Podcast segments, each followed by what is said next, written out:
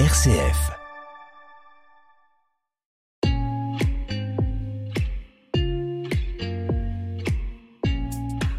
Commune Planète, RCF.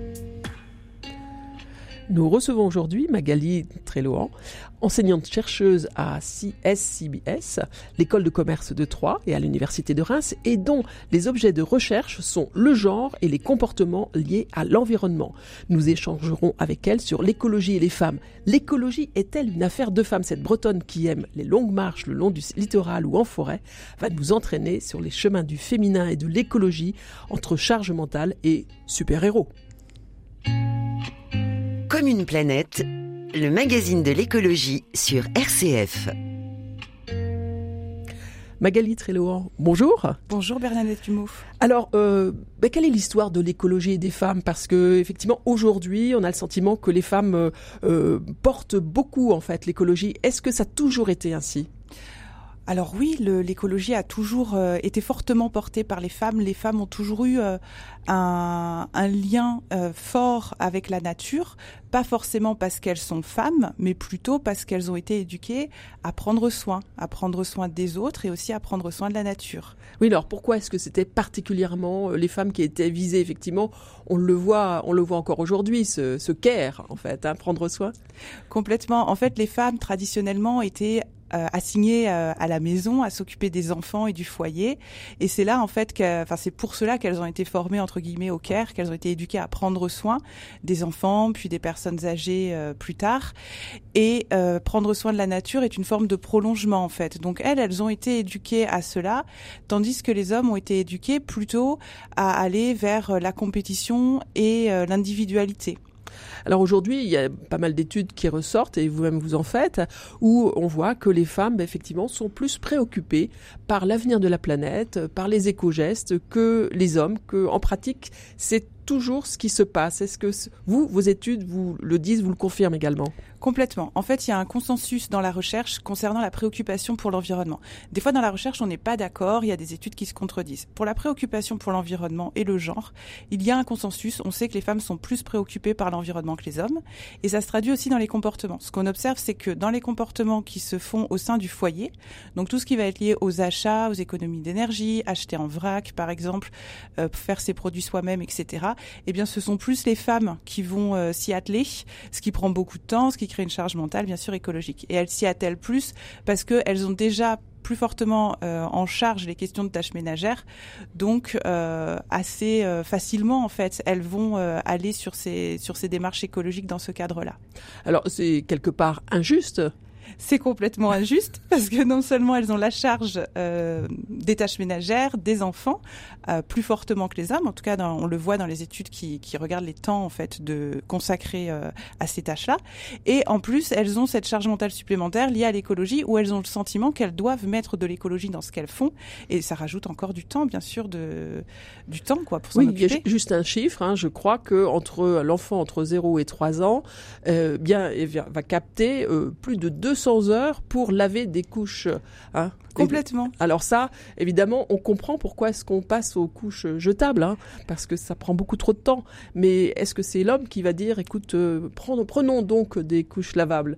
Est-ce que bah ça se passe toujours comme ça finalement encore aujourd'hui? Non, non. En fait, c'est comme la sphère de l'enfant et euh, et de la maison en général sont encore majoritairement gérées par les femmes. C'est elles qui vont se poser ces questions. Et c'est vrai que sur le papier, ça paraît très bien. Enfin, ça paraît logique en fait de prendre des couches jetables plutôt, euh, des couches pardon euh, lavable plutôt que jetable. Ça semble logique euh, en théorie en tout cas. Par contre, euh, ce qui est sous-estimé, c'est cette charge de travail que ça représente et surtout dans une période où on est quand même déjà un peu en tant que jeune parent fragilisé en quelque sorte puisqu'on est fatigué, l'enfant fait pas forcément ses nuits, etc. Donc rajouter une charge de travail à ce moment-là, effectivement, c'est difficile. Et alors comment vous vous voyez la possibilité du changement de comportement des hommes et des femmes sur le sujet? Pour engager sans doute plus les hommes sur le sujet bah, D'abord, il faudrait certainement qu'il y ait une évolution dans l'éducation. Alors ça, c'est un, gros, gros sujet parce que ça veut dire qu'il faut que les mentalités euh, évoluent. Je vois deux euh, aspects qui pourraient euh, évoluer. D'abord, c'est la communication que les marques vont faire parce que les marques ont beaucoup d'influence sur les stéréotypes dans la société consumériste dans laquelle on est. Et donc, il faut limiter les stéréotypes de genre dans les publicités, dans tout le marketing. Ça, c'est un premier aspect. Ensuite, concernant l'éducation, bah, c'est difficile d'aller dans chaque foyer éduquer les petits garçons. L'école, lui faire porter cette charge-là, c'est aussi euh, une charge supplémentaire sur l'école qui aujourd'hui est déjà un peu euh, euh, fatiguée, on va dire. Mais on pourrait imaginer des choses simples peut-être dans les écoles où les enfants participeraient comme au Japon, où les enfants participeraient aux tâches ménagères de l'école, nettoyer la classe, par exemple, passer le balai à la fin de la journée, des petites choses comme ça, où garçons et filles finalement feraient les mêmes tâches, des tâches ménagères. Et s'ils sont tous les deux aussi impliqués sur les tâches ménagères, eh ben on peut espérer que ensuite les notions d'écologie viennent également. Comme une planète, le magazine de l'écologie sur RCF. Magali euh, Trélohan, euh, vous travaillez donc euh, sur le genre et sur le, comportement et vous nous avez choisi un texte.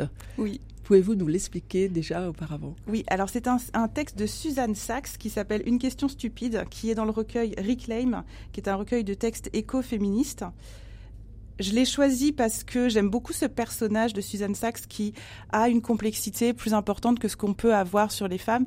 Elle est à la fois une militante écologiste et à la fois elle a fait de la prison parce qu'elle a été, euh, elle s'est impliquée dans un dans un cambriolage. Donc elle a en fait un, une complexité qui euh, n'est pas forcément toujours mise en, évidence euh, chez les femmes. Et donc, eh ben, on vous écoute enquêter sur les. Alors ce texte, pardon, a été écrit euh, dans le cadre d'une enquête qui était menée par euh, le FBI sur euh, justement ce cambriolage et on lui demandait qui fait partie de, son réseau. Et le poème finit ainsi. Enquêter sur les marguerites qui envahissent les pelouses ou sur le lierre qui pénètre partout où il le désire. Accuser le ciel d'avoir fait tomber la pluie et contribuer au débordement de la rivière. Arrêter la mouette pour vol illégal. Décréter une frontière pour enfermer la mer Demander à une montagne de modifier son altitude, essayer d'empêcher une femme libre de s'exprimer. Comme une planète, le magazine de l'écologie sur RCF. C'est la réaction d'une écoféministe, c'est ça? Exactement.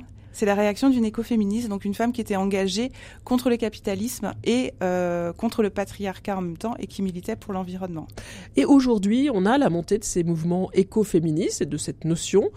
Quelle serait la définition contemporaine de écoféminisme?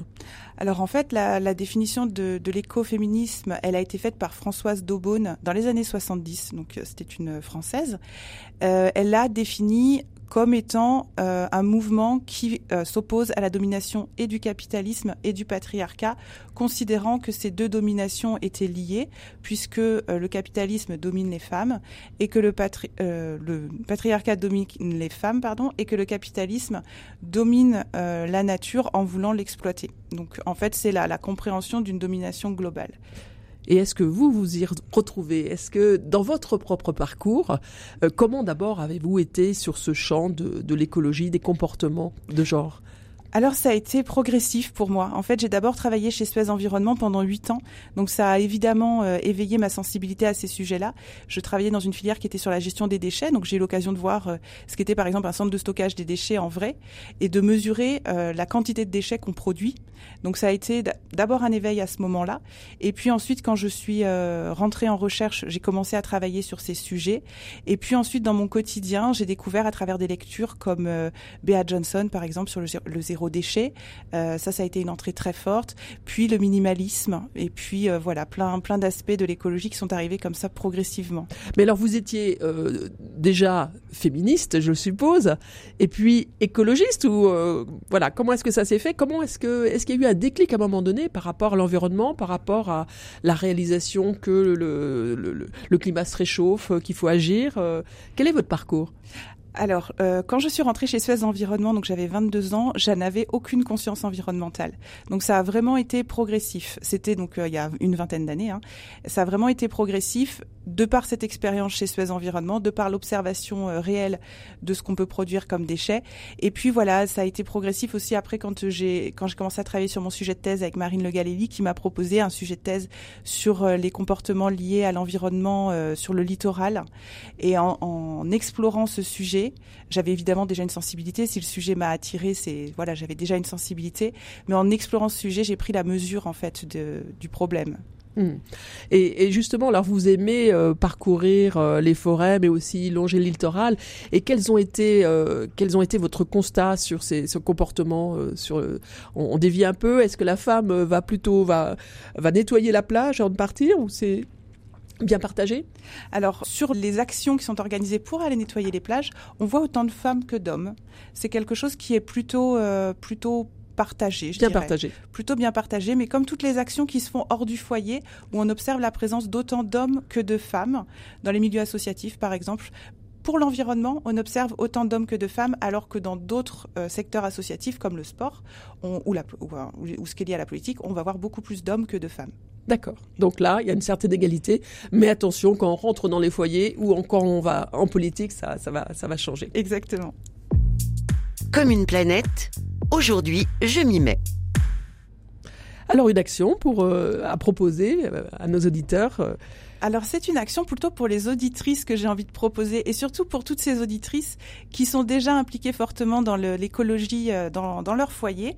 C'est une première étape super et moi ce que je leur propose c'est de former leur mari pour qu'ils prennent le relais, leur mari, leur conjoint, la personne avec qui elles vivent, pour euh, prendre le relais dans le foyer et qu'elles elles aillent faire profiter la société de leurs compétences. Parce qu'en fait on a besoin de ces compétences qu'elles ont développées dans les associations, en politique, dans les syndicats écologistes donc voilà, qu'elle puisse faire profiter.